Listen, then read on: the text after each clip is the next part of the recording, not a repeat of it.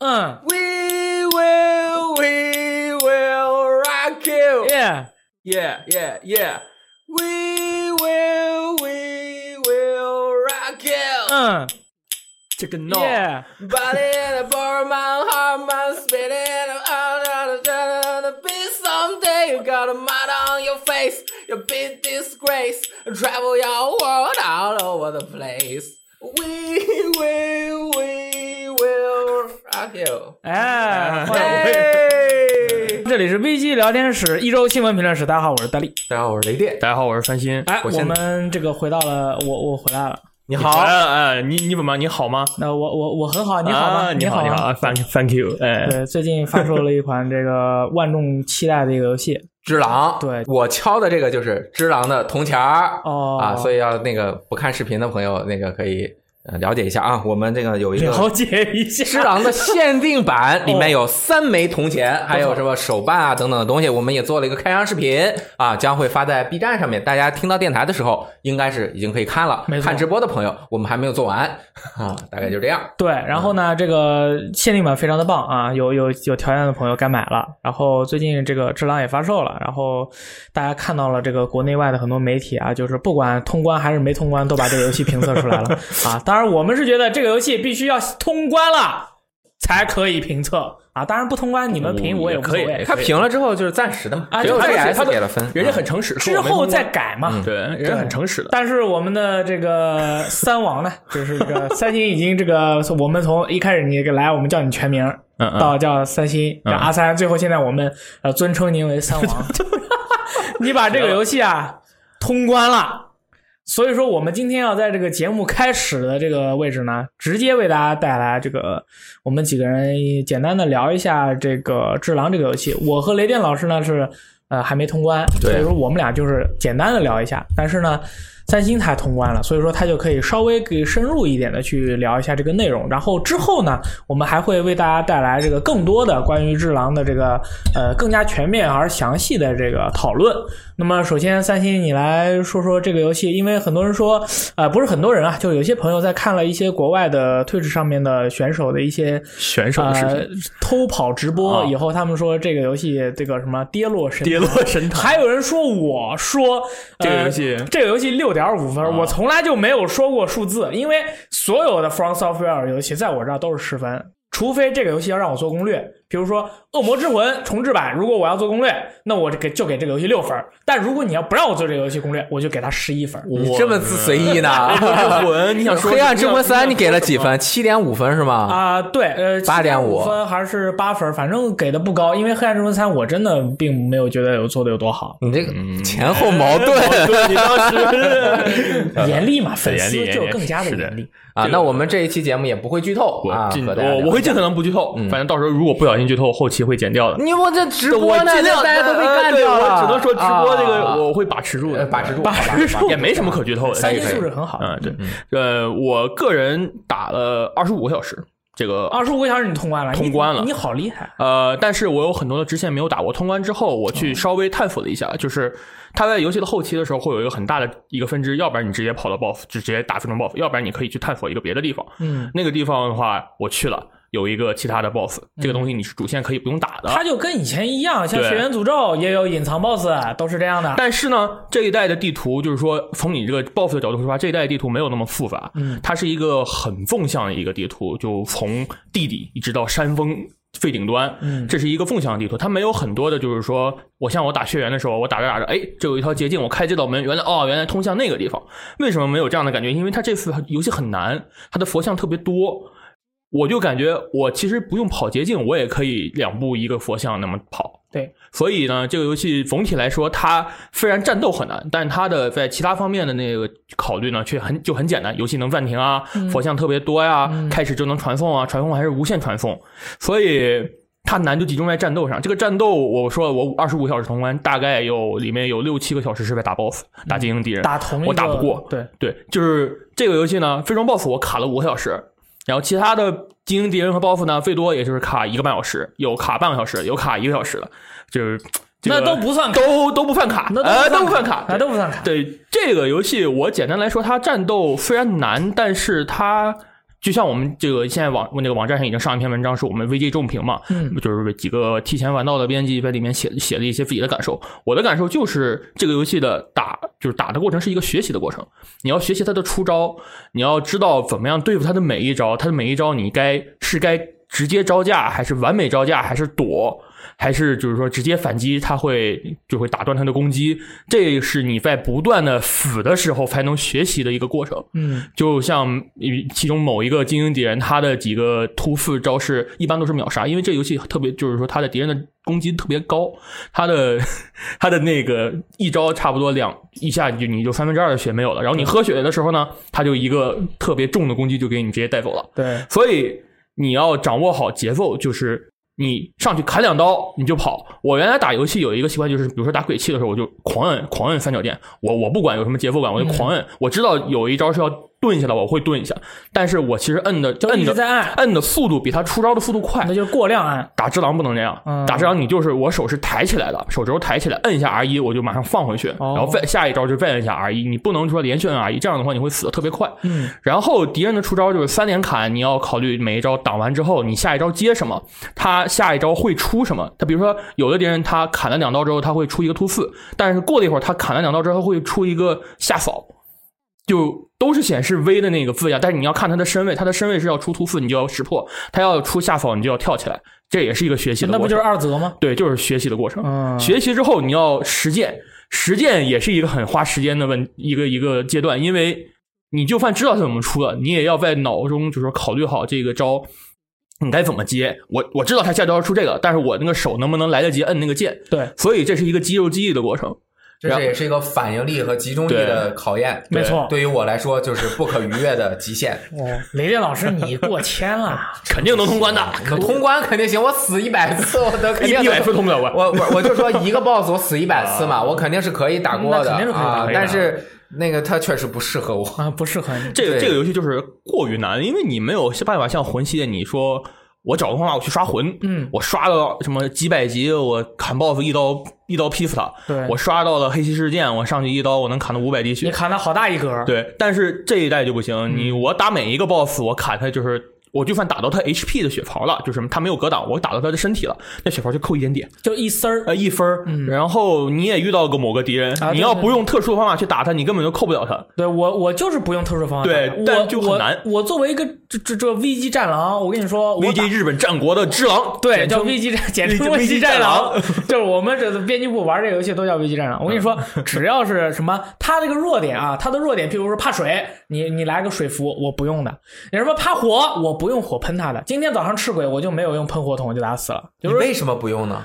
就是因为你要如果想要在一个修罗道里面成为一个真正的喜诺比 ninja，啊，你就要用最残酷的状况，然后你就用一把单刀，没得胳膊，你就要这样把它打掉。你不能说借助说啊，我要多科学药，我要用这个，我要用那个 buff，没有，全都没有。那我觉得这是你自己的玩法啊对是你自己找事儿。然后我自己就是正常的正常的人玩家，一般第一遍应该就是能用什么弄什么，先过一遍。可能大力因为很强。比较喜欢体验这种哎格斗的快感，所以他就是选择这样玩法。当然，就是如果啊，就是像是那个多多毛的这个红赤鬼，对对使用这个终于有赤鬼这个叫什么喷火 桶桶啊，其实难度就下降的挺多的。你要找对办法，其实也是可以。所以就特别需要三星的攻略。没错这个攻略呢，呃，大家不要吹，因为这种游戏的攻略会比较复杂。很难做。呃，但是相相对来说呢，这次的地图没有那么复杂，啊就是也不会出现我打魂打血缘时候会迷路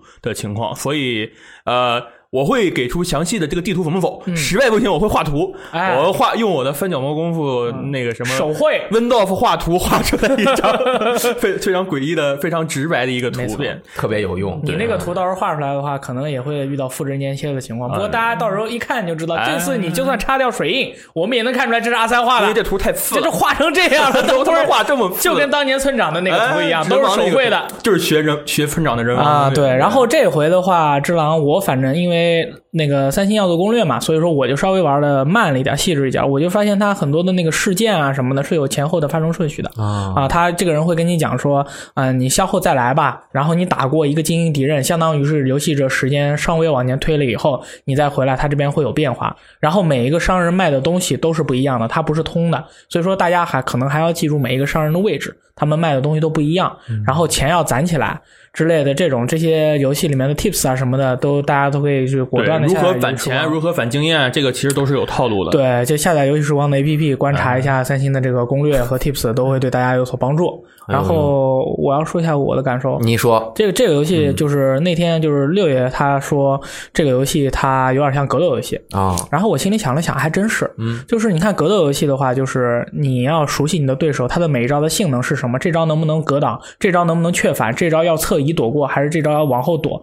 就算然后你们就会发现，其实，在格斗游戏的时候，呃嗯，尤其是观众，你看对手的这些招式啊，这是一个上段嘛，你蹲就可以了；这是一个下段嘛，你呃这个这是一个下段嘛，你下档或者下踩就可以了。嗯，你怎么反应不过来？其实是你真正的去那个学习了他的招式以后，如何去应对，这是说对玩家的一个全方面的考验。而且像以前的血缘或者灰魂的话，它给你的这个失误的次数是比较多的。你打血缘的话，它可以给你五次的失误，然后你打黑魂的话，它可能可以给你三次的失误机会。而你在打智狼的时候，你的失误的机会只有一次。如果你他这招出过来了，你这招必须得加，然后你还得完美加。如果你没有完美加，那你就被砍中，你就没血了。嗯所以说他是逼着你去用这些游戏里面的这些系统，就是。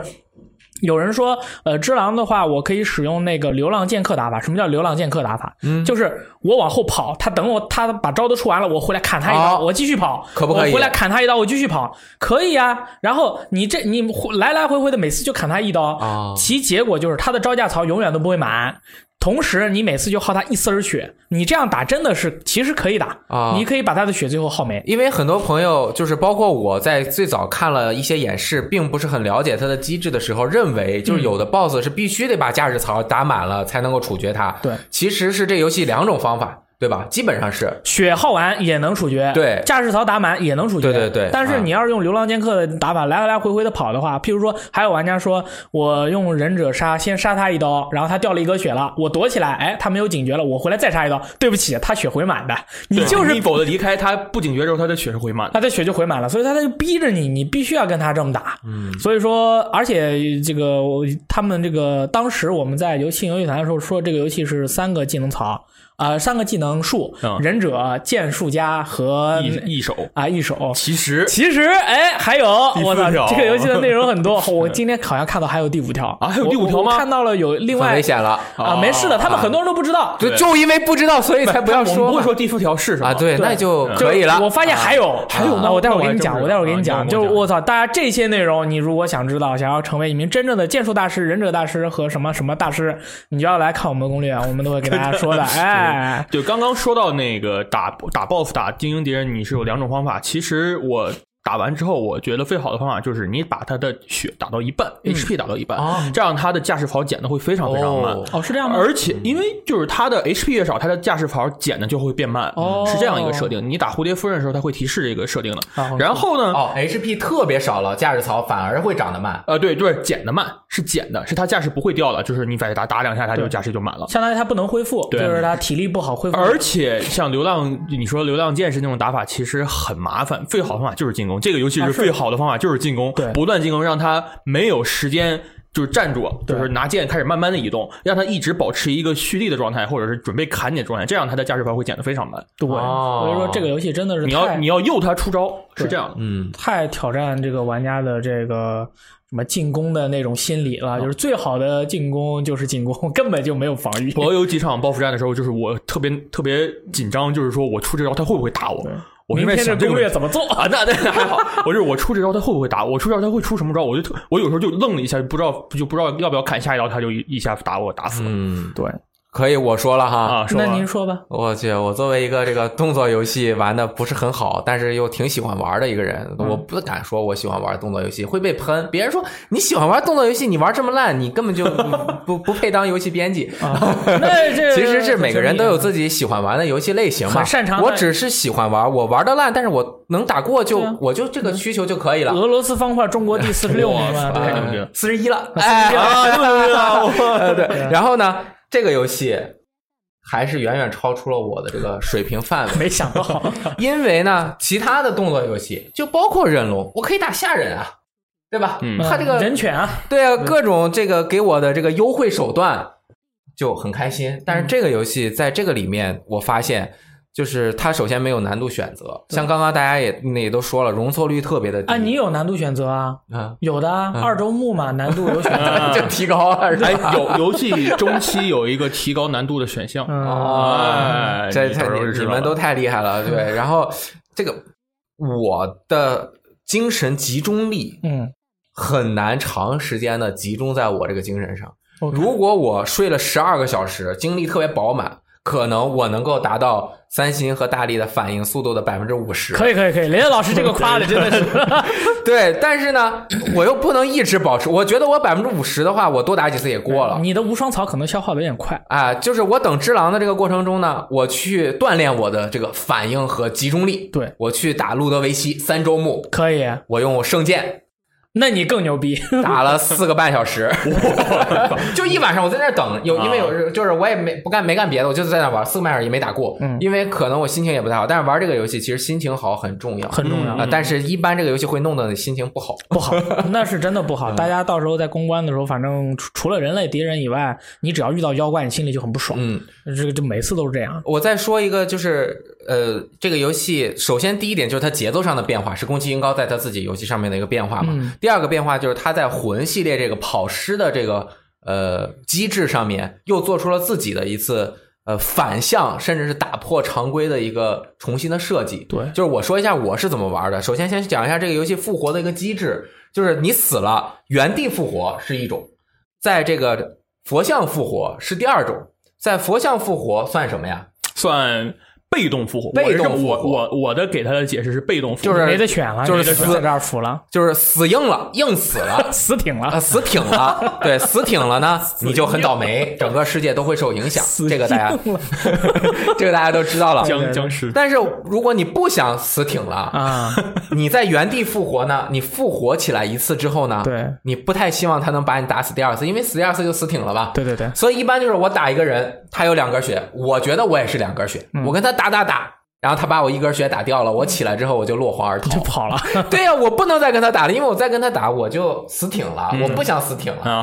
死挺是不好的。不好的，尤其是在我们完全摸黑的情况下去玩这个游戏，你会知道死挺了这个不行，我不能死挺。对所以就是我在打一个人的时候，就和原来魂完全不一样。嗯魂我死了，我就是斗志昂扬，我要激发斗志，我回去捡我的尸体，对吧？我死一次，这个是我我死了一次之后，我就像更怂了，对我他妈落荒而逃，就丢盔卸甲，像个大尾巴狼夹着我的尾巴，我就开始到处日语里面叫马给伊努啊，什么意思？败犬？啊，但是呢，这个逃跑可耻但有用。对首先逃跑了之后不会死挺，第一点；第二点不用读盘，不用读盘。哎，对对对，对，然后你慢慢的把这个摸清。就比如说我打那个赤鬼，我也没有死多少次啊，嗯，就是没有死挺多少次，因为我死了，我都是我死一次我就跑回去。对，我大概跑了三十次，我也没打过他，嗯因为有的时候你就得置之死地而后生，没错你的这个容错率它就这么几次，你如果死一次之后复原地复活再跟他打，就比如说你容错率是四次了，这样你才有可能过。你就想用两次容错率，像我我这种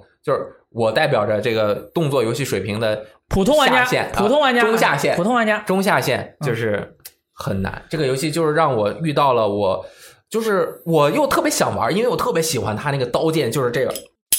明白这个，刚刚啊，打铁啊啊，纽约凌晨的打铁声，对我玩完人王之后，我又对这个战国呀，什么就是这个日本的武士的这些装备啊，啊越来越喜欢。他这次里面做的也挺好看的。上次人王的时候你也这么说啊一样的话，对，然后我就想玩，对，我就觉得很很悲伤。然后我查了一下，血缘出的时候，这个血缘是三月二十四号发售，嗯呃，三月二十六号发售，嗯，二十几号就反正就是这二十几号发售，我玩了整整两个星期，通过十四天通关的。哇我每天晚上回家我就骂街。我玩这个游戏的时候我就说，尼玛，我他妈上了一天班，累成这狗屁样，回来之后他妈打三个小时，这个一点进度都没有，药还吃完了。啊对，你要刷药，对啊，然后就是我他妈到底是干什么的？然后玩了，叭，手柄当然没有摔上，就放一边关机，然后记录都不记录，反正他给我一个记录。第二天起来接着玩，啊、就玩了十四天通关了。后来我打完了之后，我发现我还是可以的。那肯定是，就是我觉得我自己成长了，我就又玩了魂一和魂三，对然后我回来还把白那个血缘给白金了，嗯，然后呢，我觉得我水平应该适应了宫崎英高的这个你可能已经看穿它我我觉得它这个难度我已经攻克过了，嗯所以就算这个我应该也是能够攻克。结果发现它这个新的游戏套路和以前不一样。套路不一样了。我以前攻克的这种是靠我耐力、耐性攻克的，这个就不能只靠耐性，它还是需要我在游戏操作水平和反应上面再进一步，才有可能玩这个游戏玩的好一点。对，这个是这个游戏的特点。林老师，这个我们可以引申说一下嗯啊，就是从魂到血缘诅咒到智狼，它有一个巨大的变化，嗯也是宫崎英高的这个 对于玩家游戏习惯的一个砍，嗯砍你的游戏习惯。因为在魂的世界里面，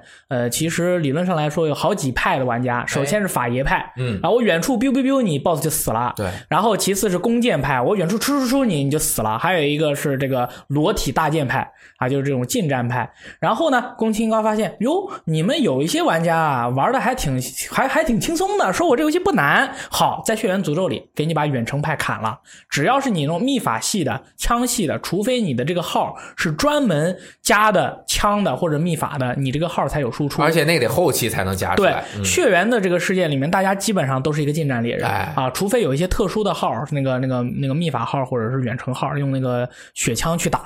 那么在智狼里面呢，他彻底的把血缘里面的远程都给你砍完了。你在智狼里面，哎，在后期也没有什么远程输出的办法吧？没有啊，啊，就是没有吧？升级一手，但是那你也没，你也没那么多白你还是得硬砍，你还是得硬砍。所以说，你到了智狼里面，他彻底的就打消了玩家，就是说我硬砍砍不过，我就用弓箭流、法术流，然后还有在人王里的忍者镖流、呃阴阳术流这些流派都没有了。在人在智狼里面，你就是砍砍砍乐流，然后砍加加招加招流，所以把游戏的玩法全部基本上就给你削成你只有一个选择。嗯。然后当然这个选择里面你怎么去打是你是弹反式的打还是怎么样你自己选，但是基本上把一些其他的就是比较休闲一点的选手的这种这种休闲式的打法都给你砍掉了，他的这种他就真的特别难了。动作性就是特别的强。对你再也无法成为一个法法术师了。对。你这所以说你可能就是雷燕老师，你打黑暗之魂一的话，你用的是什么流派？我用的是那个树黑暗树林举盾刷刷级派啊，举盾派是吧？举盾派。举盾刷级派刷了一百级啊！你现大在刷多久啊我就刷了五个小时。对他，你看，他就针对你这个，你你首先举盾，啊然后你刷魂，啊他刷魂给你砍了，嗯举盾也给你砍了，在这个黑在在智狼里，你你这个剑多举着你就崩了，然后你就死了，这两个给你都砍了嗯。所以说什么什么那个法术洪流什么都没有了，你们就都给我大家都给我去当战士去吧。对，所以说这个游戏，嗯，确实是宫宫崎英高先生应该是看穿了大家的花样，嗯这次给你来了一个啊比较核心的玩法。挺好的。然后我觉得他可能也在寻求自己的突破，嗯因为他做的这个魂 like 就是 A R P A R P G 类的这个游戏，呃，就是全世界的人都在学习他。那他说，那我不能学习我自己，对我就要突破我自己。他妈逼机去掉。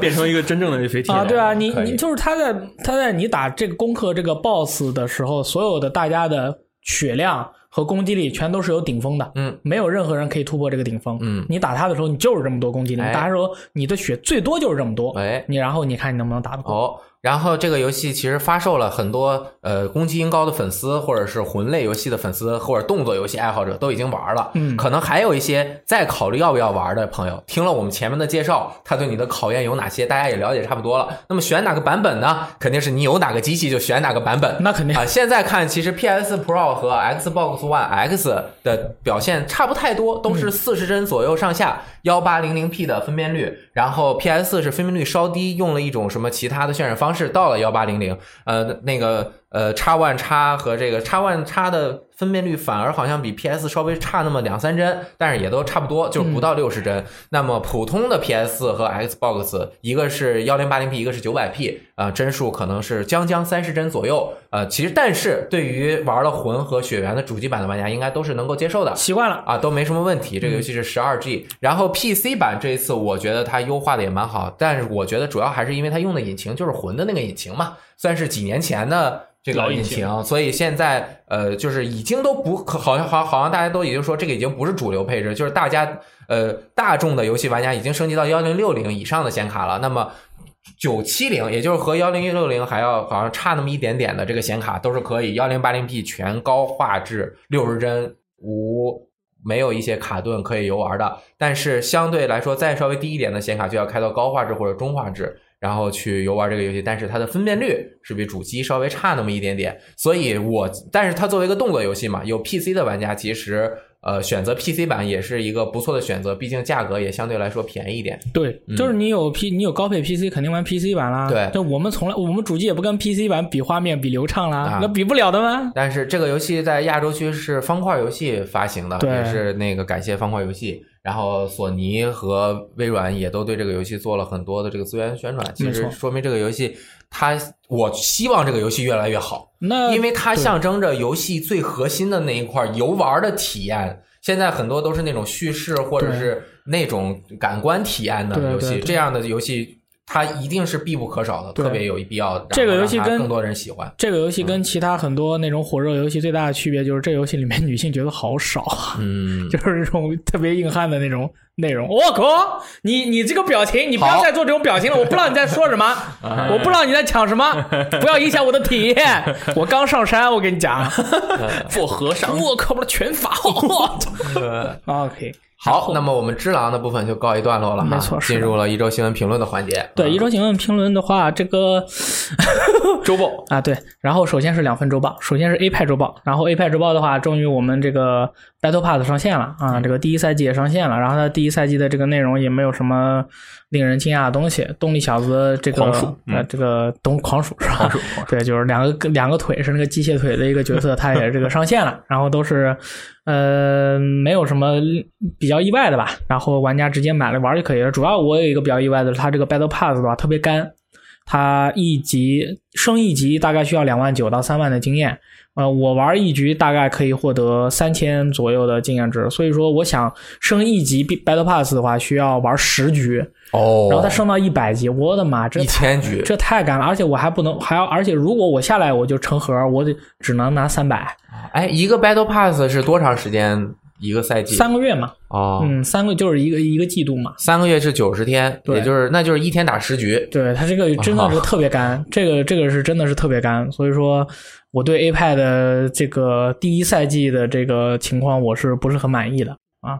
然后是圣哥的周报，圣哥的周报厉害了，哎，这个数关于他这个数值的，很多选手说他这个数值有问题，然后呢，有人就专门去研究了一下他这个数值，结果发现他的数值是真的有问题，确实有问题。一个角色的强度，呃，取决于的不是他的这个全装等啊，就是不是你看到的那个数字。对，就是你，就是你看到那个数字其实没有意义，啊。主要他他看的是你的这个平均装等嗯。啊，就是你穿了几件，然后除以一下，最后得出的这个数值，其实才是最重要的。所以说，经常会出现你是二百装等，我是一百八，我一百八比你二百还厉害，那是因为我就是你穿了一些散件儿，反倒让你的战斗力更低了。啊，啊它像这样的一个情况，就是被玩家给算出来了，啊就是有一个玩家不眠不休的去算这个东西，给算出来了。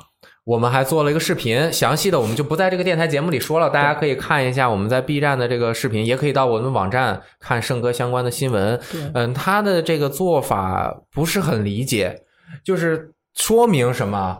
这是他们的设计之初的本意，就是想这样设计。那为什么这样，以及这样玩家会不会接受，以及这样带来的作为一个装备驱动游戏，是否能够驱动玩家持续的在游戏中投入时间，并且对装备、对装备、对玩家有没有这些吸引力？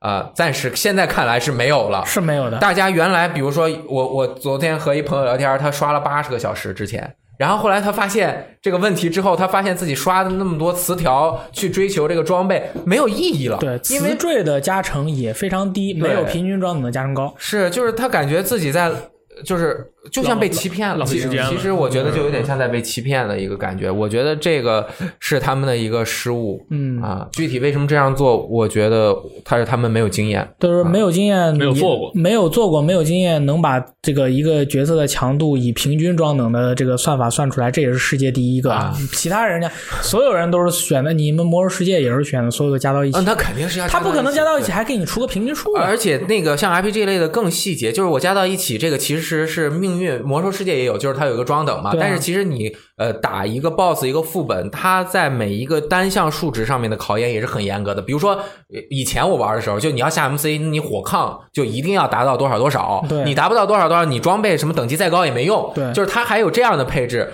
而像现在的游戏，它相对来说可能简化了，但是它简化到这个程度，我觉得有可能啊。他们之前做采访的时候也说过，我们要做一个创新的。哦，一个完全新颖的装备驱动类游戏，因为你们做的那些我都学不来，我只能传完了。然后就做成这样，然后他们其实好像制作团队也有团啊制作团队看了玩家的这个回复，呃，玩家这些内容以后，他们知道自己这个需要改的地方，然后他们就终于是发了一个，就是第一次发布，就是他们的一个对外的一个公告吧。哎然后就是说他们的这个逍遥改善的项目超过了两百项，涉及稳定性、装备掉落、游戏进度方方面面。希望这些更新能够让玩家意识到长期服务性的游戏、服务性游戏的优势。这其中也包括五月上线的大型更新《天劫》。然后呢，他们还说，对我们来说最重要的就是你们这趟旅程中支持我们的玩家。我们也想要在这个游戏中证明，最好的还在后面。然后还说，这个问题是直到玩家规模达到百万级的时候才能够发现的这些问题。哎呦，嗯，就是。我觉得是因为一百万人玩，所以有人发现了。对，就是有人发现，那意思就是说，如果我们不发现的话，你就不说了呗。那我感觉他好像感觉是这个意思。然后最好的还在后面，其实就是我反正游戏已经删了，你最好的还在后面，我们反正以后就更加大更新再说呗。等等你更新了以后，然后我们再去观观测吧。因为其实是这样的，我觉得一个游戏公司，如果玩家说你的这个公式有问题，那么呃，如果你是一个游戏公司的话，你这你是做这个游戏的人，别的人说你的这个伤害计算有问题，你的这个公式计算有问题，你作为一个这个东西的创造者，哎，你应该对自己的东西有信心。对，而比如不是别人说你这个东西有问题，然后说啊，那我改啊，这是我觉得这样的话其实是就是你有些东西你可以改，有些东西你不能改，你要坚持自己。这个公式这个东西是很多你坚持不能改的中的东西的一个。你这是核心的。你立项的时候，你就要确定你这个对东西。，这个这个东西就相当于是什么？是相当于你作为一个人，你的这个你的这个人格的最基本的这个东西，你这个东西在树立之初，你就要树立住了。然后呢，别人说让你改，你可以稍微改一点点，但是你不能从盘就改。比如说，你这个装等这么算不对，那你就应该按照我的方法来改的。好好好，我就按照你的方法来改。我觉得这样也是不对的。你改不了的。你这个怎么改？你这个一改，你这游戏从头到尾你都得改对，啊！你这个这个就等于你把你的游游戏推翻了啊，对你把你自己做的东西推翻了。啊。对吧？那人家让你推翻你就推翻，那是不是下一次人家说你这个算法还是有问题？那我还给我我还我还听你的，我再去改。而且最重要的是，我推你推翻你做六年的东西，你推翻了，你要用再用多少年你才能够重新立起来呢？啊对啊对吧？这个就很很要命了。对啊所以就是等看看他们的情报吧。反正现在这游戏已经这样了。对，这个已经这样了。三星真的是慧眼慧眼识英雄，他其实就是就是这个圣歌这个游戏他没买，我是很惊讶的，啊，因为他一看就是一个喜欢玩这种游戏的人，对完全玩各种社爆对对完全没有买。你真的是太厉害了，你真的牛逼。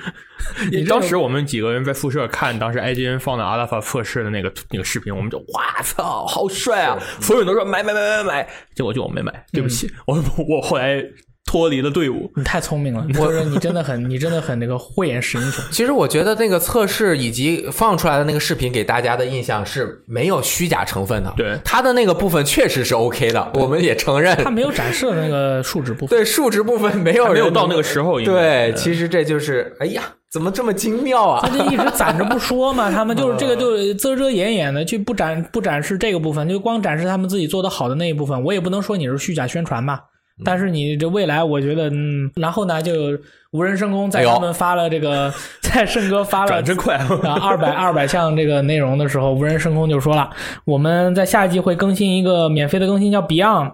这个更新有三个部分啊 Beyond 这是它的一个代号代号。西大風沙透望風的街道。系啊，你都好嘢喎，我手里上面亮嘢喎你。在说什么？亮爷就是好东西，亮爷就是说，这个第一部分是无人升空 online，没有微交易的，将会带来不同的社交和多人体验，玩家会这个相遇，共同游玩。然后之后还有二三的 Beyond 的这个其他的 part，它还没有公布，就是说其实是卡着这个点，哦就是人家无人升空真的是越做越好，越做越妙。然后呢，圣哥，反正大家都觉得圣哥这游戏。我个人认为啊，E A 真的是要把它 cut loose 了，应该是不会让他们继续再花多大多大的功夫去做了。将来什么龙腾世纪新作不会有了，就如果有，我觉得我反正我肯定是不买，这太坑人了，真的是太坑人了。可以，无人升空这个情况。然后下一条新闻那就更厉害了，卡普空说，《怪物猎人》系列十五周年，我们要在三月份公布重要的事情啊，血源诅咒是吧？啊，对，血源诅咒啊，就是详细情况要说了。对然后呢，最近的这个传闻，嗯，就愈演愈烈了。哇哦首先就是，其实是以前有一段时间了，在这个十五周年庆典网站上贴了一个游戏制作人的信息卡片，卡片就是他有什么名字啊，什么部门画画啊做了那个简介啊，他画了一些画，然后那个有四个特别着重突出的大字母，一看就看见了，就是比其他都大，就是 N E X T Next 啊，就是说明。这而且这个制作人就是 P 系列和 X 嗯 Cross 系列的这个制制作人，哦，就携带版的制作人，啊，然后他就是发了这个之后，他就说：“哎，那我们就在做下一部作品喽。那是啊，那他肯定也在做下一部作品，要不他们干嘛呀？又没有解散。对啊，是啊，对所以这个他肯定是在做啊。然后业内知名爆料人啊，虽然我也不知道这个人是谁，可能我还没有我们也是业内知名爆料人啊叫，做 King Bell 啊，嗯那个透露许多第三方游戏将登陆 Switch，其中一些将会在三月份公布。近日又在论坛中提到，我认为这个游戏会在二零一九年冬季或二零二零年第一季度的 Q 一发售，也就是他说的就是这个怪物猎人。对，啊就是那那个血缘诅咒玩完，直接就玩这个怪物猎人奈克斯特，哎，这个其实和我最就是去年就我就一直在说，这个 NS 版今年一定会公布了。很多人都说《怪物猎人世界》刚开卖呢，你公布 NS 版不会影响它的销量吗？其实我觉得不影响。不影响。怪物猎人世界该买的、该玩的都一千多万销量了。对，这个大家都玩的差不多了。你玩了怪物猎人世界的人，他玩血源诅咒，不管他做成什么样，比如说特别好还是怎么样，他肯定会再去消费血源诅咒。那他只要有 NS 的话，那他一定会迫不及待的想要赶紧玩到一个新作，这个是一定的。而在现用现行的这个家用主机，就 PS、X One 以及 PC 上面再开发一个大型作品，完全新作，其实这么短是肯定也不可能的。对所以而且掌机版的团队又等了这么久，你不可能让掌机版再和这边。如果你真出在 PS 上，那才是和世界竞争了。你出在一个 NS 上面是完全没关系，没关系，对，而且我觉得也该出了。你像呃，Cross 是三四年了，对哦，这么一说还真是。Double 是。Cross 是前年的了，那 Double Cross 和 Cross 这个工作量不大的，OK，对吧？就没加几个怪，就把原来老怪全加进来了。人又很护了。呃那个，然后 HD 版也是，也不需要什么太多的工作量。对，那他这些团队这三年，这肯定在做新作了。对而且不可能是猫猫村，又没解散，就跟我们五第三一样。村，哦，你这个真有可能是 他可能会出一个猫猫村，我觉得猫猫村会出在手机上面，那个掌嗯怪物猎人 Story，啊都有，嗯不管是怎么样吧，但是正统续作的掌机版一定会有的。对，大家就你觉得百分之百肯定会有肯定会有，就是三月份如果不公布，那可能只是没有到它公布的时间。啊？没做完，我觉得二零呃比较好的就是今年，今年我觉得发售的可能性不大，嗯可能是二零二零年初，因为今年下半年是血源诅咒嘛，啊，大概我就是这个看法，反正出了就他妈呃刷爆呗。对，这个这个目前我们反正看这个 NS 版的怪物猎人，应该是我觉得这九成的可信度吧，这个应该是一个真实的事情，大家就等着到时候公布就完了，十五周年刚刚好也比较合适嘛，嗯，对吧？下面一个消息，这个是谷歌的云平台 Stadia，哎，这个就是 Stadium 把 M 去了，哦，就是那个什么叫舞台，啊。就是那个什么斗技场，斗技游乐中心，哎。就是那种把 M 去了，大家都可以在那玩儿。他在这个 GDC 的这个会上面，他们谷歌开了一个相当于类似发布会一样的，有一个直播一个多小时。这个直播我好像因为最近比较忙，没有全看，看了一部分。它刚开始的引入点就是游戏是人类诞生有智慧或者是人类社会的一个很重要的组成部分。老鹰捉小鸡也是游戏，对，然后他就放了那个呃那个罗马斗技场的那个图啊，像什么 Stadium，包括大的竞技运动会、哦奥林匹克所有的这些东西，那他可能这个名字也就出于此项目。对而且我觉得谷歌他当时说了，我们是有能力做这个云游戏这件事情的。那他们是能有能力。首先，我觉得这个事情他们布局了很久，嗯，他们先收购了 YouTube，然后这个视频的这一方面的业务也在长足的进步。谷歌又一直是一个探索科技前沿、信息技术的这么一个公司，云技术他们之前一直都没怎么说过啊，然后现在公布了之后，它是基于它的浏览器 Chrome 的一个这个嗯新的内容，对，就是你只要能开 Chrome 的那个浏览器，你就能玩游戏。对，它就是说，玩家不需要硬件啊，当然不需要硬件，然后也不需要下，当然不需要下载，所以说就是只需要等待数秒即可游玩。你用那个什么笔记本、PC、手机、平板、电视，反正只要能登 Chrome 的都能玩这个游戏。对，而且因为它是浏览器，不像终端，所以其实比如说我登录了我的账号，它的运算都在云端，我这边按个暂停，我出门了，拿着手机继续玩，然后回家了，摁个暂停，我这个来到家里的大电视，我又可以继续玩，就是这种无缝切换的感觉，据说也还不错。对，然后它这个 Stadia 还支持市面上所有的主流游戏手柄，然后只要你的设备支持，它就能识别。他们当然他们自己也设计了一个手柄，大家可以用。不过我估计到时候它应该基本上都用自己的 Xbox 手柄啊。但我觉得它这个是有一个自己的完全的创新想法的。它这个手柄不是有一个功能嘛？就是它不是连在你的终端上面，通过终端再把手柄的按键信息反通过 Chrome 浏览器或者它的客户端呃传递给服务器，而是它直接用手柄连接 WiFi 嘛。这一点就特别的重要了。因为它就不再通过你自己的终端再转一手，而是它自己作为一个终端，直接和服务器进行联系，就跨过了一层，延迟就更少，延迟可能会更少，这是他们自己思考的一个进步嘛。它这个手柄的按键就是 ABS-Watch 和 Xbox 手柄是类似的，嗯这也是比较接近现在 PC 游戏玩家的一个对按键的习惯。嗯，它那个节点七千五百个，中国暂时没有。这个很多玩家就是说有点那个不开心，说你这为什么没有在我们这儿布节点啊什么的？人家的这个谷歌就是其实不是很好进来，你知道吧？这个其实它刚开始也是美国、加拿大、英国一部分欧洲本来就是部分试点嘛。那个咱们国内的这个网络其实不好，总是谈到云游戏，咱们就没有什么这个享受的这个机会嘛。等我们到时候网络更好了，我觉得还是有这个机会的。对它这个浮点运算是啥意思？呃，就是呃主机的性能的一个基本的评评评判体系嘛。哦然后比如说那个呃，Xbox One X 不就是六 T？当时是它的一个完全的宣传嘛。宣传宣传的一个数据，对，PS Pro 是这个四点二 T，现在这个的 T 数已经远远不是远远，就是已经落后于现在主流 PC 的一个呃一个一个配置配置了。嗯然后它的提供的浮点运算能力是十点二 T 的一，个运算能力，多了一半呢。啊、多了很多。但是我觉得，因为它整个调配的这个能力，可能会比你自己买一个十点二 T 的这个运算效果更强。先不说它传输的这个效果怎么样，运算效果可能会更强一点。怎么就是现在所有游戏呃都可以四 K 六十帧运行，大概是这样的一个。而且在它的服务器里面去运算这些东西，然后最后输出给玩家的话，它就杜绝了那个作弊和和外挂的这种情况，因为人家都所有的游戏内容全都不在你本地，嗯它它除非有什么黑科技可以骇入，然后来作弊，要不然的话，呃，A 玩 A 派的话，通过他们的这种 Stadia 来玩的话，应该是不会有这个作弊的这个情况。哎，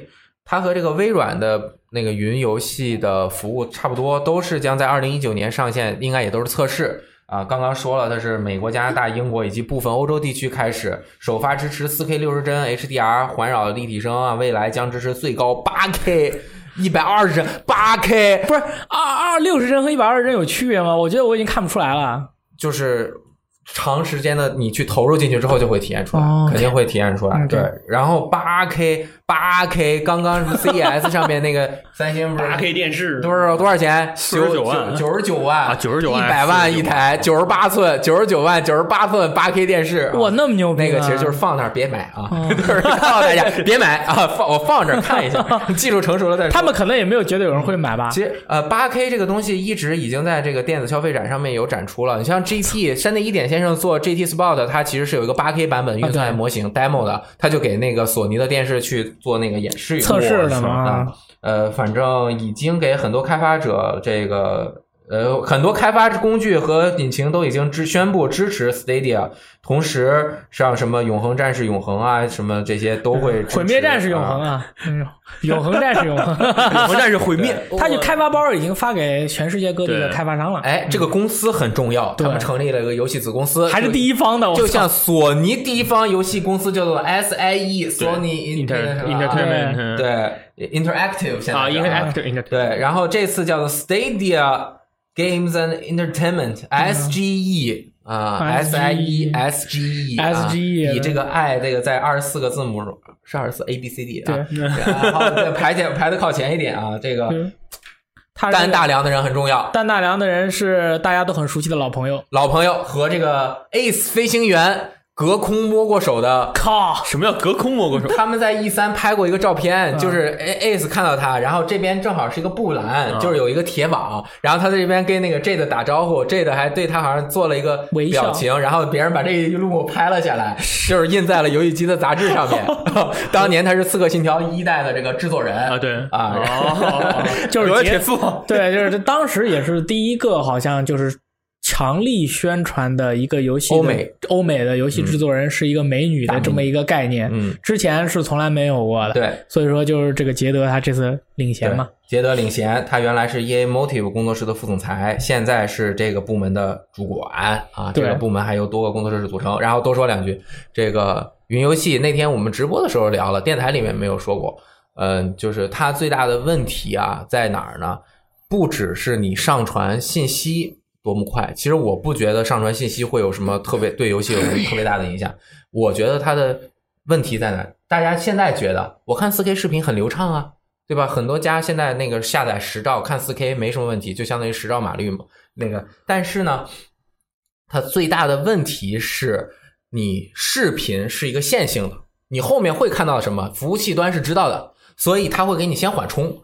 对，你先把后面的内容先缓冲过来，然后你再继续看，你可以一帧一帧流媒体看下去。但是游戏不一样，游戏下每一秒发生的东西都要把画面及时的把那一帧传递给你，通过这个是呃网速。这个对于网速的要求就不只是同等清晰度的视频的那种网速的要求了。对这一点可能是影响服务器呃游戏响应的最大的问题所在，而不是我的手柄嘣儿摁一下，我摁这个 A 键传到服务器端，它服务器端有那个人动没动？我觉得我摁一下 A 键，服务器端的人一定动了。但是他动的这一下返回给我，我看到的时候有多么大的延迟？对啊这个是操作的最大的延迟所在没。错它永远不能预知你后面会出现什么，它可以先把后面的场景读出来，但是它的视频信息无法通过 Chrome 或者是这些客户端传递给你，这个特别难。其实这个考虑的内容也是挺多的，比如说我未来假如哪一天我住的地方被 EMP 炸了，我就不能联网了，我就没得玩了，那很痛苦啊。这个时候我掏出 GBA 我就玩爆欢乐谷啊，就你对于一个游戏的这种拥有感。就是尤其是这个亚洲中国玩家对于一个游戏的拥有感其实特别重要。像在云游戏的话，确实我玩游戏更加方便了，但是我感觉我并没有拥有这个东西，而且我感觉这个东西好像时刻会离我而去。这这这个也是有些玩家会会考虑的问题嘛。嗯，现在大家其实一你看我一进大山，假如我去了呃西藏，也去了新疆，我去了云南，我走在路上我想玩，然后我没网我就玩不了。那你你没有云游戏的话，你也玩不了任何东西。我我玩得了，我可以玩这个掌机啊。那你当时也可以玩掌机嘛？对对掌机还是存在的。你作为客户端，就是你作为你有一个终端机器能够游玩游戏的这个终端，你是永远可以保留的。对但是这个是能够可能让你呃，其实我觉得像这种云游戏，它面向的还是最大众的用户。啊那它最适合的就是像谷歌这样的拥有，他说他们二 billion 二二二十亿，二十亿用户，对，就是确实是谷歌有这么多的用户，只有他这样的去把他当时有几句话我听着就是热血沸腾。他说了，游戏是有史以来这个就是到现在在整个社会中影响最大的娱乐媒体载体之一，没错。所以我们现在就要做这个。这说明什么？就是大众马上就要迎来能够。触手可及最优质游戏内容的时代马上就来了，哎，这个太棒了。你这么一说，我确实是，假如啊，假如啊，我想玩俄罗斯方块，嗯，然后我妈说，哎，最近听说有个俄罗斯方块游戏挺好玩的，俄罗斯方块效应，那么啊，对，她说：“那么嗯，在哪里能玩到呢？”我说：“妈，你不要急，我给你快递一个 NS，我再给你快递一张卡。哦，然后如果到了云游戏时代的话，我直接一个网址发给他，我说你用我的账号一登录，上下左右，然后 A WASD 直接玩，确实是方便多了对。呀、所有人都轻松的接触游戏之后，他才能够更轻松的、不设防的去享受这个载体带来的快乐，而不会有更多其他的一些压力和生存生活状况对对这个游戏的一些其他价值观的判断。就我们聊到现在，大家好像感觉到了一个很神秘的问题，哦，就是三星好像离开了我们的这个直播现场。他在脑子里打只狼的吧？对对对，你这我在我在想这个关于这你们刚刚说这个游戏延迟的问题，我觉得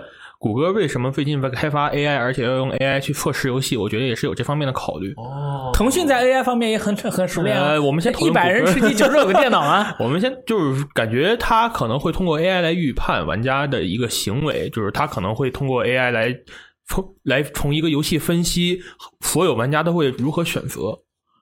我觉得是有可能，当然这是我是没有说特别懂。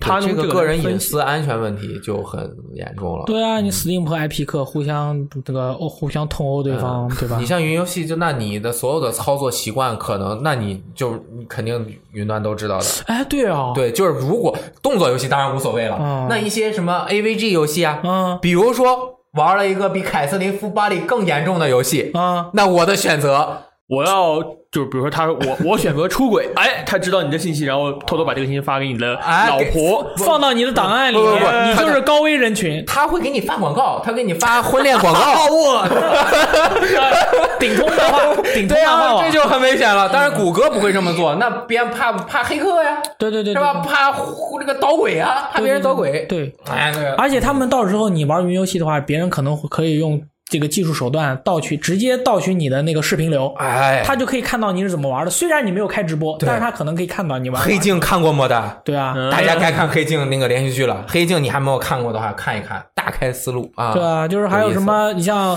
就是我玩杀手的时候，我血杀手血钱的时候，就是他经常会有一关是比较这个给你搞多好多漂亮小姐姐，然后你可以去看啊什么的。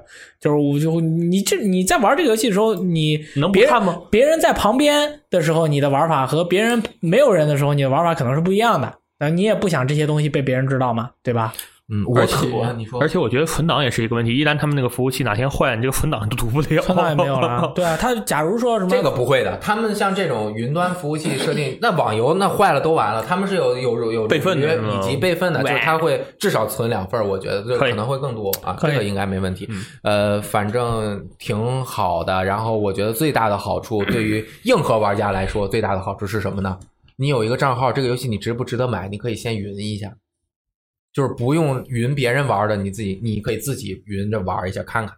哦，就是那肯定很多游戏试玩版就更容易给你试完了你就不用下，对吧？你你你就直接试完十分钟、二十分钟，你玩一下，你喜欢你，但是而且这个未来肯定是订阅服务，对，肯定的。特别好。据说是要不然订阅游戏时长，要不然订阅，要不然直接买一个游戏的全部使用权，嗯，都可以都。有可能。嗯，这样的话，反正爱玩的人还是自己玩，爱看的人还是自己看。对呀挺好的。对呀，嗯啊，嗯，这个是，那你看到的这个就是一点延迟都没有，对你你这边操作的，你他这个云游戏倒是火了，我就说一个简单的呃那个是画面，就是你在雷电老师在直播游戏的时候，然后呃大家都说咦死成这样太菜了，嗯他刚发了个太菜了的弹幕出来。然后突然我们就给他一个弹窗，你是不是觉得菜？现在点击这个地址，你就可以跟主播玩一样的游戏，同样的地方你也玩一次，我还能把你的流拉过来给其他人看看你厉而且还可以不厉害。自己把你的玩这个好像应该不能把你的画面直接做成 GIF 上传给你的 QQ。啊，哎，看你，你看你是不是说别人玩的菜？我直接弹窗让你自己来，我马上自己就可以玩。我觉得这个是直播行业能够和游戏行业走得更紧密的最重要的一步。对对，你试试看啊啊！是吧？妈的，现在这个是这个看破他，这个的扎招他招架他，就这么简单啊，他就这么几招啊。对，嗯，motherfucker，啊，反正云游戏大家都可以琢磨琢磨啊，反正是一个美好的幻想，对，存在 美好的没有没有希望没有没有。啊。下下一个新闻是那个关于我们现在最期待的最敬爱的的这个游戏。作家，游戏作家，就是小岛秀夫，他这个要去一个叫翠贝卡电影节去参加一个活动，叫翠贝卡 Talks。啊、这个活动呢将由杰夫·基弗利，就是嗯 TGA 的创始人和主持人，他来参主持，然后就是小尿杰夫嘛。对，小岛秀夫和诺曼瑞杜斯就努哥一起呢，探讨视频游戏媒介的边界，以及他们合作的最新产品《死亡搁浅》。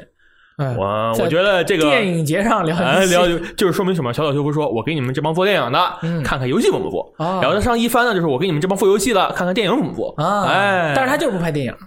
我觉得他干完死亡那个做完死亡搁浅之后会拍电影，我觉得他可能会拍电影，肯定会拍的。会拍。电影的导演因为岁数都很大，索尼 Pictures 有很多电影嘛，对啊他过去直接无缝衔接拍个电影没有任何问题，或者说直接死亡搁浅不做结局，他就拍个电影。我觉得不行你。这个那不可能，那那不可能考挑挑战这个。我觉因为就是就我觉得啊，就是小岛秀夫这种级别的人人才，就是他会在自己的作品中设置、他是神仙，雷电老师。对神仙，就是设 置只有互动、互动娱乐的时候，你体验进去之后，你才能够感受到这个东西的真实魅力。嗯做成影像，就比如 MGS，你要真做成影像，也没也不会觉得。有那种感觉，你要把自己带入游玩了过程中，然后你才能够更好的体验。如果这个游戏的剧情和游玩是完全脱节的，对对对那它其实不是一个成功的作品。对它不至少不是一个经典的，或者被后人称赞，因为它是割裂的。对它，我觉得他要是做的话，他可能比如衍生剧可以，他《死亡搁浅》衍生以这个世界观再去拍，那他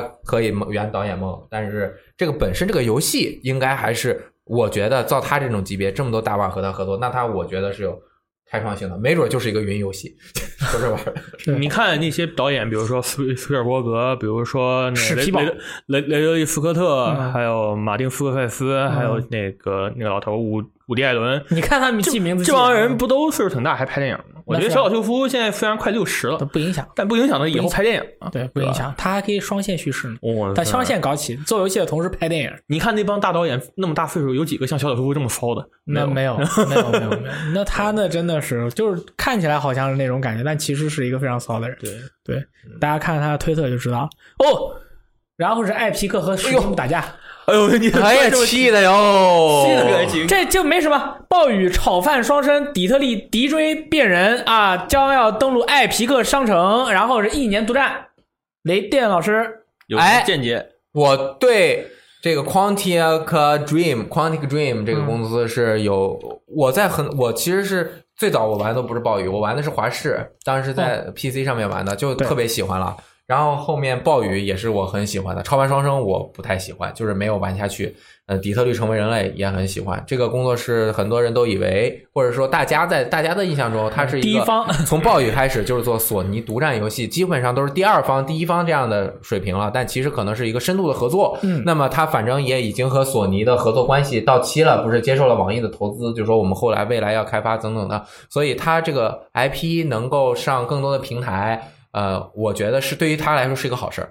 那他肯定是一个好事儿，它能多卖一些，那肯定还他游戏的销量并没有那么那么高，他也就是两三百万的销量。对他主要是这个粉丝们很狂热嘛，但是其实想要消给他们钱的那个方法不太多。嗯对啊，想要消费，你就是消费一张游戏嘛。然后这个呃，敌追变人的这些主演们来到中国，你买一张他的票，然后去看他，然后再买一张握手券去握一下他，然后拍照片，拍照片，呃这个花下钱，然后你给的钱不是给们，而是给演员的。对，所以说呃他这个 Quantum Dream 的想赚钱的方式也不是很多、嗯啊。这个这个还有一个，你刚才说那个 Quantum Dream 是接受了谁的这个网易啊网易是吗？啊对然后索尼是跟 Epic 联合了对，这个游戏的在 Epic 商店的上面写的版权还是 PlayStation 的。啊，所以说索尼和 Epic 联合，Epic 是腾讯投资的，然后 Quantum Dream 是网易投资的，然后索尼跟 Epic 联合了，也就是就是这腾讯跟乱 腾讯跟网易合作了。啊，敌人的敌人就是朋友。其哎实对没事，这其实是商业策略嘛，对对吧？他该合作就合作，那个该怎么样就怎么样。没错然后他们呃，对于这个品牌好，就是该只要赚钱。谁管你谁是谁阵营呢？对对对。然后你看，Xbox 和任天堂合作了，索尼跟 Epic 合作了，Steam 一家孤家寡人，是吧？孤家寡人大家都跟 Steam say goodbye 了呀，完美，啊对吧？完美是是不是最近还有一个叫众叛亲离 Alta Waludo 的游戏这个又像啊地铁离乡一样啊离开了？离开了，在去年 TGA 上面也是公布第一次预告片嘛。对，当时就是 Steam 游戏平台，现在是 Steam 会在晚一年之后发售，已经改成二零二零年了，也变成了 Epic 在 PC 平台上面一年啊。然后当然它其实是 PS 和 Xbox One 也有的，所以它这个 Win 十商城其实也是会在同时期发售。嗯，只有 Steam 被呃，刚才阿三提醒我们了嗯，Steam 没有被割裂，Steam 有一个强力的玩家，嗯就是完美世界。完美世界，嗯啊，我们 DOTA 二的这个，它当然完美世界的这个存在感好像没有其他家那么强，嗯对，但是也人家毕竟也算是中国游戏公司前十名，嗯没有任何问题，很强势。哎，Epic 商店还有一个什么 Control Remedy 那个 Control 啊也是独占，哇，也是现实。是吧对，其实我觉得现实独占这个事情啊，如果你是终端上面现实独占，呃可能还能说得过去。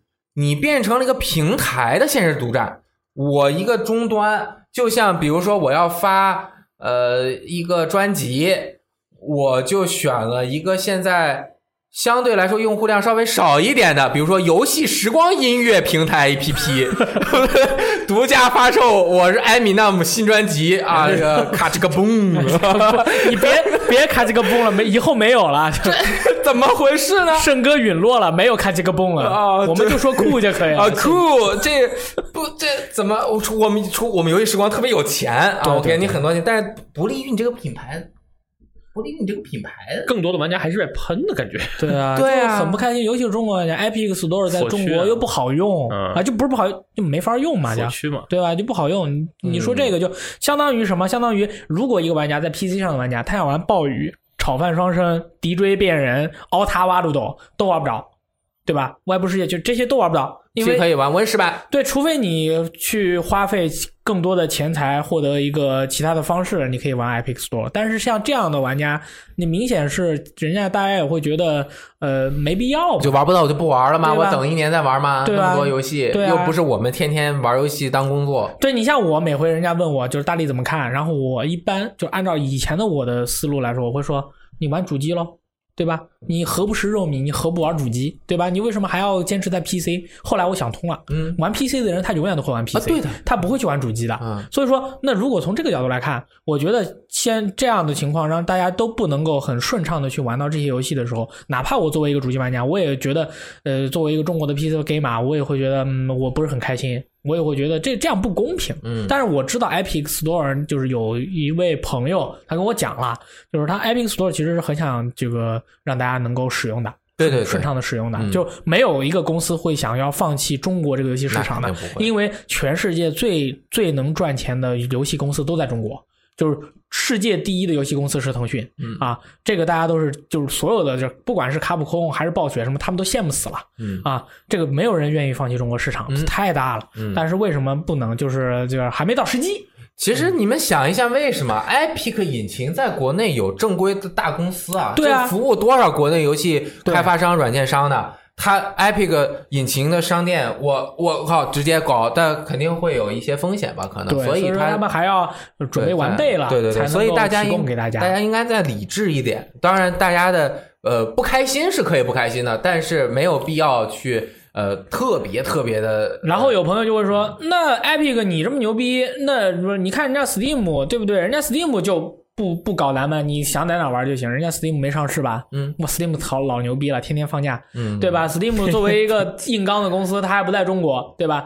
那这他人家就这么做，人家就是不考虑这些问题。但是 Epic 在公国内，它这个引擎啊什么，刚才连耳朵都有业务的。对呀这个不是说我说啊，那我们就不锁了，我们就打打打，其实没有那么简单。没有你们思考一下，人家 Steam 不上市，它不需要跟他们的那些董事会去汇报，嗯它不需要有什么，它它理论上来说就是一个我想怎么样就怎么样。我是小卖部对啊，啊，我就你是超级无敌世界连锁小卖部。对，然后你看 Steam 它也很少发我们官方将来会怎么运营的公告，我们也不说，就是玩家说你这个 Steam 该怎么改，他也不说啊，你们说的都对，我就这么改，从来没有，他就是这么一个硬刚的一个公司。嚣张的公司，对对，就是一个就是一个我自我运营的一个公司，我不需要向任何人汇报，这是不一样的。嗯啊反正多方面的原因都或多或少有一点，然后大家应该给他一点点时间。我觉得在 Epic 独占这件事情上啊，呃，反响最严厉的是那些原本预计在 Steam 平台发售，然后在 Steam 就不发了这样的游戏还把还把发，售日给改了。这个就是对玩家相当于来说就是背叛。就这个情感，尤其是在欧美那种，就是人倍儿直，老美多直啊！就是你给我说一就是一，啊你你不能骗我。嗯然后这边就是我 Outer Worlds，我没有骗你，我会登录 Steam，只不过晚一年，我当时也没有承诺你要怎么怎么样，对吧？那你这些就是耍滑头嘛你不实诚，你不耍滑头你这样的话，那我就会对你产生很强的抵触情绪。Xbox 索尼笑哈哈嘛。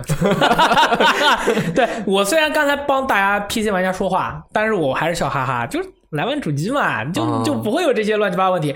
挂没有，对吧？鼠标键鼠会有，但是鼠标键鼠也不好用，你用了反正我也不知道，你用呗。然后这个也不会有刚才的这些平台的这些问题，你该玩哪个就玩哪个，这这中文你也有份，那大家都来玩主机嘛，对吧？而且你玩了主机以后，你周末也不会出去，也不会去酒吧，也不会乱花钱，烟都不会抽的烟也不用抽，嗯没有人抽烟的没有人抽烟的。然后玩主机的人就是这样的，然后也不会搞什么这些其他乱七八糟的事情，你就天天在家玩游戏，不挺好嘛，对吧？嗯其实圈养嘛，我我就不想说这些就是很大很简单的道理，其实大家想一想就能明白。就比如说这儿有一杯水，嗯，我拿起来喝了一口，哎，这儿有一杯咖啡，我也拿起来喝了一口，啊咕咚，然后我把它放下了。那这个水在我拿起来品尝这一口之后，我再放回来，它会先颤动一会儿，再归于平静。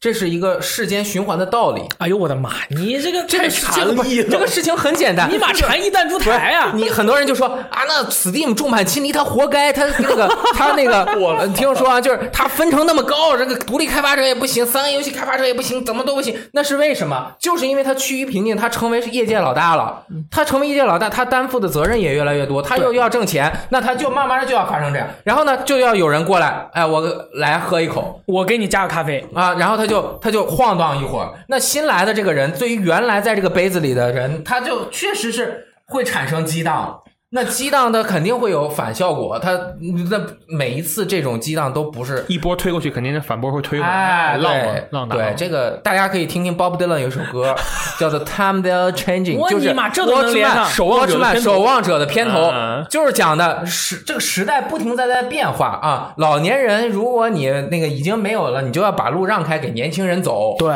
啊，就是反正就是呃时代就是不停的变化，对吧？这个对，很正常。二代目要上位，，大家不要抱着个个很很个人的情绪，就是闹得自己很不愉快。对啊你你咱们啊，对吧？我们有游戏就玩啊，呗。对对对对对对你偏说啊，IP 个什么人神共愤，我要踩死你！嗯史蒂姆不作为，我们的新英雄不上，我踩死你！啊然后什么索尼搞独占，我踩死你！Xbox 给所有人游戏，我踩死你！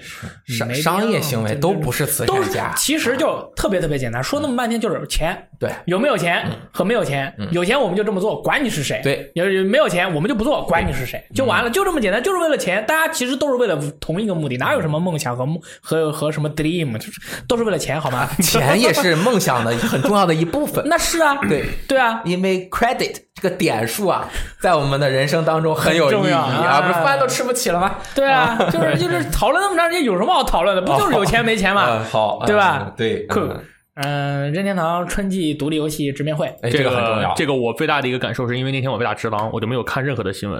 然后第二天早上上班之后，我打开了网站首页，头图啊，头图是茶杯头。我想，哎，茶杯头有什么新消息？下面写任天堂独立游戏直面会。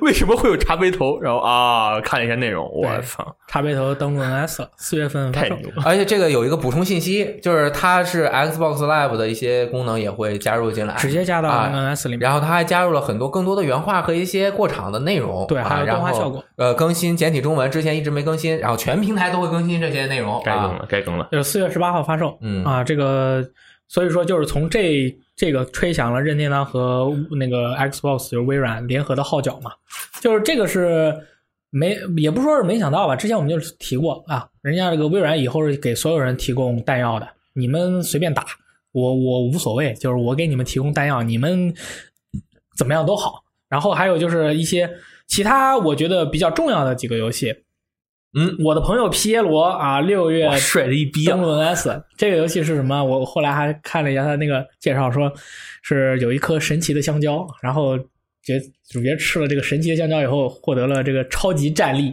你就可以用那个慢动作在踩滑板啊，射射子弹啊，飞翔啊，就是那种特别的精。嗯，然后还有一个是废土之王，这个就是 Nuclear Throne 啊，Tonight 就是直接就发售了。还有 Blaster Master Zero Two 啊，超火星战记零二 Zero 二 啊，超合金战记超合金战记 Zero 二啊。这个游戏也是 Tonight，就是直接就大家就可以去买了，当时就可以买了，哇！前者是十三点多美元，后者是十美元，后者是嗯十美元，对，这是然后更厉害的是，节奏地牢和塞尔达传说进行了这个合作，我去，做了一个新游戏，这个就是那个二零一九年春节发售塞尔达，节奏塞尔达地牢传说想不到，啊，就是你那个你要根据节奏这个走路走来走去，就是玩法的话，其实就是节奏地牢的一个玩法，但是画风和主题都是那个塞尔达传说对，而且它是 SFC 这个经典这个高峰时期的这种画面画面真好风格，画面真的好啊。然后林克和塞尔达都会加入塞尔达的很多主题和这个怪物，我觉得这个有一个很很很重要的意义，嗯，就是这个塞尔达传说是任天堂的当家 IP。他能够拿出这个当家 IP 来给一个独立开发商，让他们去用这个 IP 去做一个游戏，这代表着任天堂对独立游戏的很很重视，哦。而且很赞赏，不是赞，就是很钦佩他们，嗯。就是觉得你这东西真好，他才敢把自己当家 IP 拿出来给你搞。对。他如果不给不这样，那他绝对就是这个事情一旦达成，这个意义非常重大，非常好对对对对，。其啊实，在上古时代，任天堂也拿自己的 IP 去给其他的人做过一些神秘的 game，这是跟苦 搜 game，就是这个有点像什么？就有点像那个 VR 不是先行者是任天堂嘛？嗯，然后失败了以后，不是好长时间没出嘛？最近刚出个 VR 拉博 VR，我去，就跟他当年的那个 IP 拿给别人做，做屎了以后，他就好长时间没有做，嗯他现在又开始做了一样。对对对。其实他很多事情都他都是先行者，是是，是。但只不过是被人家被人家给偷袭了以后，嗯。他又开始最近又开始这个死灰复燃了。但是现在大家做的都特别棒，这个 Level 今天早上刚公布了第一个预告片，这个视频出来了。我当时咱们这看了那东西都不知道怎么玩的，你这是什么东西啊？我我就知道个大象撒尿咋啊，玩。大象是什么东西啊？结果 大象出水哈。大象撒尿，这六个六个东西，首先它其实是有个眼镜，它把眼镜拆了，可以和什么火箭筒、小鸟、大象、风板什么的相结合嘛。呃，结合起来之后，你就可以玩这是 VR 的游戏。那么大象的这个，我很震惊。你知道大象是怎么玩的吗？我不知道大象撒尿的这个驱赶小飞机吗？大象它不是一个大象，大象的鼻子是你的画笔，我操！你在三 D 空间中去做各种各样的建模。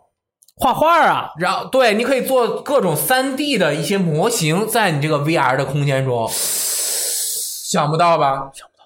那个风箱踏板怎么玩的？不是不是不是一踩，那吹风把东西这个飘起来，在那玩啊，照相机什么的，你还可啊，以给那风箱那个我知道啊，风箱啊那个我小时候咱们玩过，一个掌机嘛，里面都是水，然后按着一个套环儿，啊 啊压力肯定有啊，压力套环玩啊。然后小鸟就跟那个 Eagle 那个用啊力 Eagle 说的那那个差不多可以飞。然后呃，大炮就是玩可以那个就掉河马，就是拿那球打河马，还能两个人，你玩完了给你边上的朋友玩，然后俩人比分啊。然后就是他的这个玩法，我惊了。太牛逼了！这个视频的最后还公布了一个更加令人震撼的，这游戏不只是这些，还有六十个额外的游戏在里面。啊，这些东西可以玩六十个游戏，还有六十个游戏，同时它还能够像其他的 Level 一样自定义玩法。这个卖八千日元的大套好像是，那你敢买了？就是任天堂当年 NDS 发售的时候，那会儿触屏手机也有了，就任天堂教大家做触控游戏，NDS 开发了很多触控游戏的玩法，这个就又来了，任天堂教大家做 VR 游戏 VR 游戏玩法，对我觉得这个我我这是我的一个美好的期许啊！我从这个预告片中我是能够看出来，它这个开发力怎么这么充沛，你知道吗？一下做出来这么多东西，这个我想不到。先不说它 VR 的这个你看的效果，我可以说看的效果不会很好，就不会特别牛逼，但是好玩儿。但是它就是能够给你出玩法，你知道吗？画面也不好，好玩。它它它能够出玩法，这个我是之前没有，我以前以为啊，它就是随便出一个看个 VR 的东西，比如说那个大象，就是大象在这个非洲动一动就完了。结果我去，没没想到。想到。那我有个问题，你有个问题，我我也不能回答吧，我你能回答啊啊的？这游戏咱咱咱们咋说画面？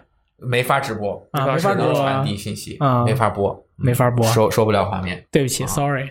这个这个收不了画面，它那个啊对哦屏幕在那儿对它你不需要它的那个呃刀刻吗？是，而且大家也不用担心，当时我们担心的，比如说这个 NS 屏幕很重啊，我放在上面，其实它是有一个手托，直接你用手举着，手然后托是有点智障，只有就是你只有一个手可以，我托着我自己下巴，但是你有没有发现，这现在是市面上面除了那个谷歌纸盒眼镜之外啊，就是不需要连接很多线的一个 VR 设备，啊，是的，而且它游戏的内容肯定它没有那么多，多线，肯定比你用一个谷歌眼镜玩的游戏要好很多。那这个将会是相对来说比较方便的 VR 游戏设备，但是这个东西的贮存就储藏会很麻烦，对八个东西又弄一大堆。之前如果你已经买了一大堆了，对它这个东西是给那个欧美的家里有大房子的人准备，你像咱们这种住这个小公寓的，这东西只能都放那个不小心一搬家，床底下，你说塞床底下，对。不过确实是这看着这个这个这个我是想玩法很多，对这个我觉得玩法比前有好玩真的很多，而且你一个人就能玩，真的很厉害。但我觉得大家不用着急，大家可以稍微等一等，我们这边肯定会弄到一个至少，然后拿过来戴上之后给大家反馈一下这个效果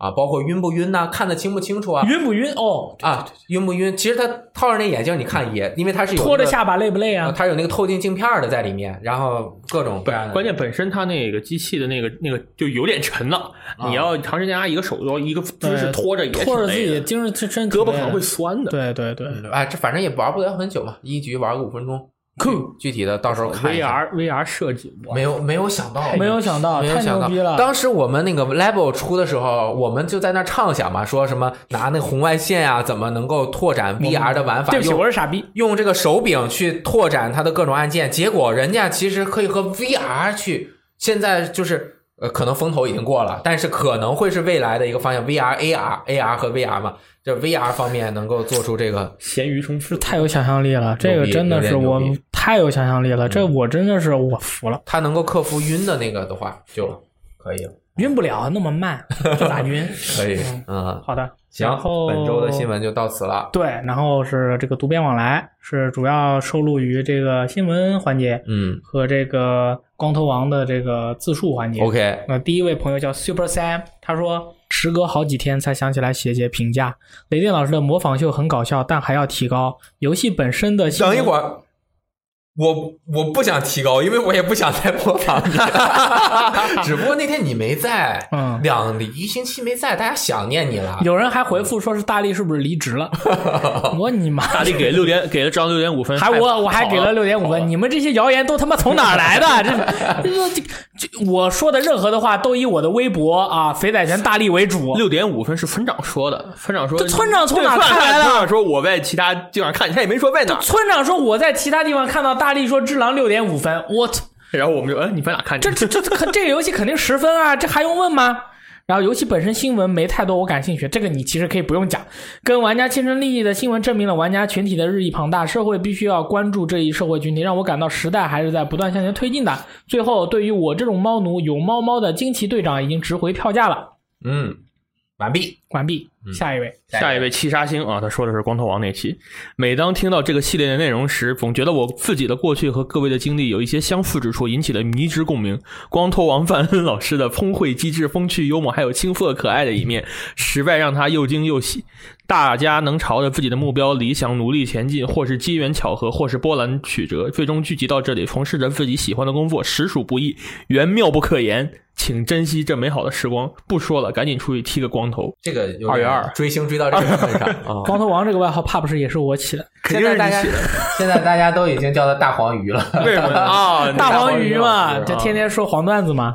其实我们危机这个游戏时光，就是黄段子讲的最好的是村长，啊，对，但是村长不在了以后，可能也只有光头光头王就是 徐慧打桩机那个对，现在那是我那是我给他起对，的。现在是你了，现在对现在不是我，你了，不是我说什么。呃下一位朋友叫做肖花九五三，他说曾经高考前的几个月，题海战术复习备考之余，抽空翻几页新出的游戏机使用技术杂志，是当时唯一的心灵慰藉。高中生还没有游戏主机，真的是从第一页仔仔细细看到最后一页，到最后一本新杂志几乎被翻烂。如今娃都已经上幼儿园了，感谢游戏机使用技术，感谢 VTime，感谢我曾经的游戏时光。嗯，最后一个更厉害了，哎，最后一个叫做 H Y D E X P 啊，是大黄鱼在那一期节目说，他小时候买游戏机的商店叫做世家电玩啊，世界的世 Sega 家呃那个呃家家呃世纪家园的家园的家啊，那个被世家电玩给炸出来了。现在老板已经带老婆孩子移民去了澳洲。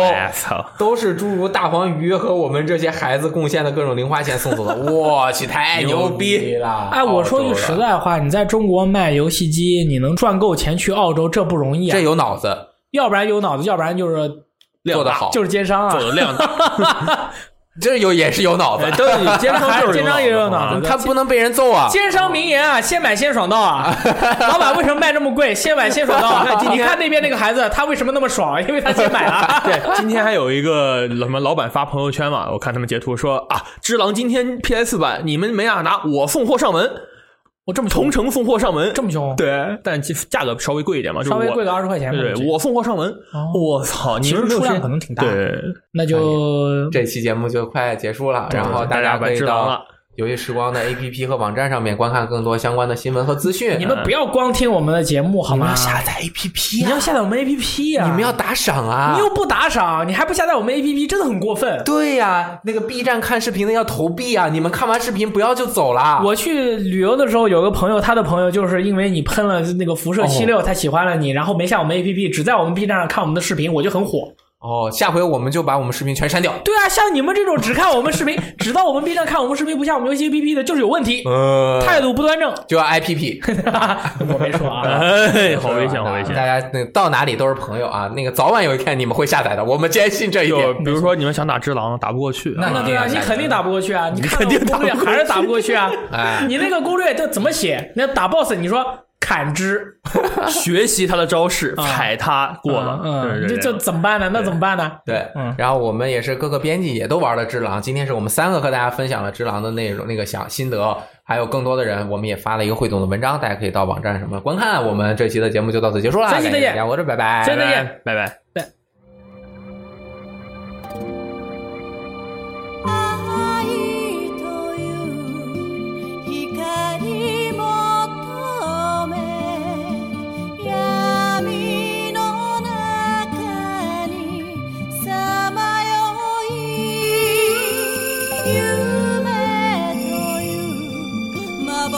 是。